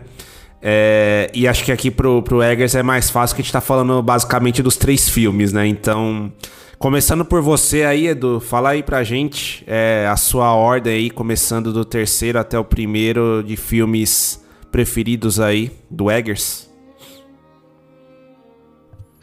O engraçado, Pedro, é que esse meu ranking vai ser definido por uma coisa pós-filme, conforme eu falei. Porque se fosse por um critério só do que eu vi na tela, seria terceiro Homem do Norte, segundo Farol e primeiro a Bruxa. Mas, por conta daquela entrevista lá com a explicação do, do Farol, Boa. ele perdeu um pouquinho comigo. Fiquei com uma certa birra. Então, o meu ranking vai ser terceiro Farol, segundo O Homem do Norte e primeiríssimo ali A Bruxa, que eu ainda acho o melhor filme dele. Boa. E o teu, Otávio? Cara, é, o meu ranking é igualzinho do, do Edu. É, o cara faz um filme sobre o bode, né, cara? A bruxa. E Puta, Black Phillip, é... meu, é verdade. Esquecemos de falar sobre Black Phillip. Animal, animal. E a gente, tá, e a gente também. é, literalmente. É, o Edu puxou. Acho que foi o Edu que falou da Bjork, né? É uma cena sensacional é, no Homem do Norte sim. também, que a gente acabou não falando muito. E, mas é que é isso, né? Da, fala da, do real, da, da mitologia, enfim. Eu acho que é um casamento perfeito ali, como ele falou. Mas meu ranking é igualzinho dele, acho que o Farol em terceiro, depois em segundo o Homem do Norte e a Bruxa ainda como meu favorito dele. Uh, mas tenho certeza que ele tem tudo para superar esses três filmes, como eu já falei. E eu queria puxar aqui, só você deu 8,5, né, Pedro? Uh, sabe que eu não dou, eu não dou meio? Porque não existe isso, sabe? É tipo, é, é 1, 2, 3, 4, 5, 6, 7, 8, 9, 10. E. E, por exemplo, não existe. A gente até fala essa expressão, né? A gente, se a gente ganhar com gol de mão de meio a zero, tá valendo. Mas não existe um placar meio a zero, existe 1 a 0 entendeu? É. Ó, oh, mas aí eu tava em minha defesa, um dos maiores diretores que esse mundo já viu, Federico Fellini, fez 8,5, que é a obra-prima dele, tá? Então. É verdade, hein? Ó, só trazendo é verdade, aí, ó. Só trazendo. Bom ponto. É 8,5 porque o, o meio é de um curta, é. né? Como é que é, Edu? O meio é de um curta dele. O é meio é de um curta é... dele, né? São oito filmes é, e um curta, por é, isso Exato. Meio. Então, ó, em minha defesa. Não, mas eu, eu, eu entendo seu ponto, tá? Mas poderia ser mas pior, eu poderia dar um 8,5, é. É, não, eu foi a sua nota, se, né? Se fosse escola de samba, era é, pior. Não, eu poderia é, então, dar. Eu poderia. 9.9. Eu poderia dar um 8,75. Era 8,9. 8,75. É, então, acho que. É 8,7. É, agora. Não, e boa lembrança que o Edu trouxe também da escola de samba. E, 9. mas, ó, 9. eu vou dar uma aí do. Sabe o que, que, eu vou fazer? Eu vou dar uma aí de Herbert Santos, né? Eu sempre gosto de trazer o Herb aqui do 3 é Demais, grande Herb, como o The Hot Take Man. E eu vou dar uma de hot take aqui, cara, porque o meu ranking vai ser totalmente diferente do de vocês. é, o meu terceiro lugar vai ser o Homem do Norte. É por, por aquilo, né? Talvez essa questão de, né, ele tá caminhando mais pro blockbuster, sei lá. Mas assim, de novo, eu ainda acho o filme muito bom, mas não consigo colocar no mesmo pé de igualdade ali que a bruxa para mim que é o segundo e apesar da explicação e do o farol ainda é o meu preferido dele. é, e assim, é, no, no, no, caso aqui tá em minha defesa, é, mais do que a história em si, o que me pegou muito mesmo no Farol foi é, como o William Dafoe e o Robert Pattinson carregaram debaixo do braço aquele filme, assim, sabe? É uma coisa que eu fico impactado até hoje quando eu revejo o filme, sei lá, acho que sei lá, é um troço absurdo ali para mim, né? É, mas mas enfim, acho que a gente chega numa numa opinião aqui é, é, diferente, né? Mas que ao mesmo tempo converge no sentido que acho que ninguém acha nenhum filme dele ruim aqui, né? São todos. É, os, são os três estão num, num piso ali acima, né? Do que a gente costuma ver. Mas boa, boa. Depois a gente falar de escola de samba, Feline, que mais que a gente falou aí? ET, Ben-Hur, toda a carreira do Eggers e por aí vai. É, acho que nessa. Só é. faltou para fechar meu combo, só faltou falar de Depois de Horas. Porque eu sempre, qualquer gravação, eu arrumo um jeito de falar do Depois de Horas. Cara, você vai me matar, Edu, que, que eu ainda não vi esse filme, você acredita? Cara, você tá cometendo um sacrilégio, porque é um filme maravilhoso. Não, e quando a gente fizer aqui o Depois é. de Horas, você já está convidado. Exatamente, não, Edu. Exato. Esse é um boa, spoiler boa. do que a gente tá te dando, mas o Otávio já tinha me comentado que um... você gosta muito desse filme e eu já tinha falado, ó, quando a gente for muito. trazer esse filme à tona, vamos chamar o Edu aí. Porque tem uma coisa, tem o melhor filme e o seu sim, preferido, né? Que pode ser que não casem as duas opiniões ali, não seja o mesmo ranking. Obviamente não é o melhor filme do, do Scorsese, Nossa, mas é, é o meu bom, favorito. É Isso aí não tenha dúvida. É, agora vocês me. Griffin Dunne, que eu adoro lá do do Lobisomem Americano em Londres. Já viu? É, é, uma... Preciso ver esse filme quanto antes. Uma expressão do Luiz Carlos Merten, né, crítico, né, que fez história no Estadão. Ele fala que Depois de Horas é um filme, é o filme máximo sobre o coito interrompido. Perfeito. E, e, engraçado, Pedro, que você citou o, o Succession Sim. aí. E o Griffin Dunne também faz uma participação no Succession. Ele faz lá o psicólogo. Ai, caramba, meu. Verdade. Aquele psicólogo que, que dá de cara na piscina lá, que Sim, quebra o sim, nariz. Sim, sim. Pô, Ele tá também. realmente. O ator principal lá de Depois de Horas. Realmente tua, tua memória é diferenciada, Edu. Eu tô contigo. É. Eu, eu não presto pra nada, mas a memória, cara, é uma beleza. Nada, que isso. Pedro vai assistir o filme. E bom- Pedro vai ver. É, não, com certeza. Tem que, eu tenho que ver o quanto antes esse filme aí. Agora vocês me deixaram mais ainda na curiosidade. É, o ruim é que não tem nenhum Pois streaming, é. cara. Isso é que é, O- que é triste. É um filme da Warner. Filme da Warner não tem na HBO Max. Eu já cheguei a fazer aqueles pedidos lá. Você manda e-mail pra eles lá pra ver se, se consegue botar no catálogo, mas não sei qual é o problema ali. Você vai ter que alugar. Ô, então- Edu, ó. Outros meios aí. eu- eu- eu- sabe o que, que eu costumo falar pro Otávio nesses casos? Você já ouviu falar do método Give Your Jumps? Dê seus pulos? Esse é o método aí que a gente vai ter que Tá fazer, certo. cara, como sempre, né? Esse eu tenho na É, coleção. Eu, tenho- eu, eu ganhei eu uma tenho na minha caixa de. DVDs uma vez que tem ah, Quem Bate a Minha Porta, Caminhos Perigosos, ah, Depois de Horas e Alice Não Mora Mais Aqui. É, são esses quatro. E aí eu tenho Depois de Horas em DVD, mas Caramba. é uma pena que não, não, não tenha nesse momento numa plataforma de streaming, embora existam hoje 400 milhões de plataformas de streaming e não lembraram desse filme. É, tem Tem Barraca do Beijo, né, contemporâneos cara? ali, Tipo Ligações Perigosas.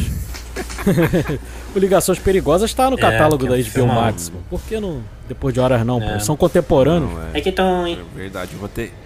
interessados em lá, Otávio. produzir conteúdo só, né? E, eh, não necessariamente qualidade, só quantidade. Sim. Eu vou ter que recorrer, né, ao Give Your Jumps aí pra poder, pra poder ver esse A filme, né? Mas enfim, é, é, é, é, é a nossa locadora querida aí, paralela, né? Mas enfim, é o que, é, é o que resta pra nós cinéfilos aí, infelizmente. Mas, bom, depois aí de mais de uma hora e meia aí de um belo episódio, a gente gostaria muito, primeiramente aqui, Edu, de te agradecer, de ter aceitado o convite, né, em primeiro lugar. É, a gente já estava querendo te trazer aqui faz tempo, né? Eu, eu e o Otávio já tínhamos falado muito aí do, do seu nome. E também é, queria que você falasse aí pra galera que ainda não conhece o Castback, que, diga-se de passagem, é um excelente podcast aí, cara. Somos muito fãs, né? Como o Otávio comentou ali, a gente tá sempre é, vendo ali os, os posts de vocês, os filmes, né? Vocês têm um ótimo timing ali também para colocar as novidades, né, do momento. Então, é, fala pra gente aí também, cara, um pouco aí da tua iniciativa com os teus amigos aí do, do Castback e queria agradecer de novo aí a, enfim, a ter topado o convite com a gente, tá, Edu? Valeu, Pedro. Valeu, Otávio. Agradeço aí a participação. Que era um filme que eu queria falar e não tive oportunidade de, de comentar lá no cashback, então matei essa vontade. Falar do Robert Eggers, que eu gosto dos três filmes dele, então foi um prazer assim enorme. E o Cashback, cara, é um, é um projeto re- recente, né? Porque tem só 10 meses. A gente, a gente participava de um outro podcast, que inclusive até já acabou. E só que a gente não gostava muito da vibe que era que tinha um podcast lá e resolvemos criar o nosso, eu, o John e o, o Rodrigo. Aí criamos o Cashback, ele tem 10 meses. A gente tinha uma pretensão aí de, no período de um ano, passar a ter, sei lá, mil plays no, na semana e, e acabou que aconteceu muito rápido. Hoje a gente tá batendo, essa semana que a gente tá gravando aqui, a gente tá batendo 3 mil plays na semana, Caraca. então a gente tá muito feliz com o que a gente tá conseguindo e, e a gente agora tá, tá em todas as cabines de imprensa aí, tá conseguindo produzir conteúdo pra caramba aí. A gente teve até episódio encomendado pelo Star Plus, então a coisa tá crescendo muito, a gente tá muito feliz. E o cashback ele sai toda quinta-feira, religiosamente às 5 da tarde. Não falha nunca. A gente aí já tem 46 episódios e saíram todos certinhos no horário. A gente preza muito por isso, essa coisa do da periodicidade, né, pro até pro nosso ouvinte se acostumar, que ele sabe que toda quinta-feira ele, ele vai ter ali o episódiozinho dele pra ele voltar do trabalho, pra fazer a faxina em casa ou pra voltar da faculdade. Então, é, é para isso mesmo, pra ser uma companhia da pessoa ali pra se distrair em momentos mais tediosos aí. A gente tá trazendo sempre. Normalmente a gente traz blockbuster, mas tem De vez em quando a gente foge ali um pouquinho. A gente já teve episódio de futebol, já teve episódio de Fórmula 1, episódio de games. Então a gente fala muito da cultura pop. O grosso do, do, do cashback é o realmente filme, os filmes que são os lançamentos aí, mas a gente traz muita coisa aí também, traz séries. Quando tem alguma série despontando aí, como foi Round 6, a gente trouxe. Então a gente tem um, um conteúdo já bem diversificado. E para achar a gente lá nas redes sociais é, é bem simples, é tudo arroba cashbackp. Esse pezinho aí de podcast é bem simples aí lá no TikTok, no, no Instagram, no, no Twitter, a gente tá sempre por lá conversando com a galera. Pô, Edu, sensacional. Bom, é isso aí, galera. Ouve o Era Uma Vez São Paulo e já corre lá pra ouvir o castback aí que os caras mandam bem demais aqui. Não é demagogia, não. É falando a, a, a realidade aí, né, Otávio? É isso, e você vê aí o naipe, né? O cara gosta de Depois de Horas, ET, um dos filmes favoritos, ou seja, dispensa né, mais incentivos, comentários, a qualidade já reside no próprio gosto cinéfilo. é isso, é isso. E bom, galera, mais uma vez a gente fica muito feliz aí que vocês tenham nos escutado até aqui. Espero que vocês, esperamos, né, que vocês tenham gostado aí de mais um episódio com a baita presença aí do Edu que contribuiu demais aí para esse episódio nosso aí sobre o Eggers, Homem do Norte, enfim, toda a carreira. Já, já tô esperando depois Opa, de horas. não, já, já fico. tô aqui na já, espera. já fica o convite. Eu já tenho que fazer minha lição de casa que é assistir o filme aqui, senão não vai. Não dá Botar certo. pilha agora pra você assistir. É, Pedro. exatamente. É isso aí. E bom, galera, a gente fica sempre aberto aí para críticas, sugestões, enfim, sempre mantenha o contato aí conosco ali no Instagram, no Facebook, no arroba Era Uma Vez em SP, no Twitter ali no arroba Euvesp. É, enfim, a gente tá também ali nas redes sociais ali. é, a minha particular ali, arroba PLRVDN no Instagram, arroba PLRVDN 92 no, no Twitter. E também tem as tuas redes aí, né, Otávio? Hollywoodiano aí, sempre com críticas aí, sugestões bem bacanas, né? Fala pra galera aí também. Sim, no Instagram, no Twitter, arroba Hollywoodiano. Me encontrem por lá.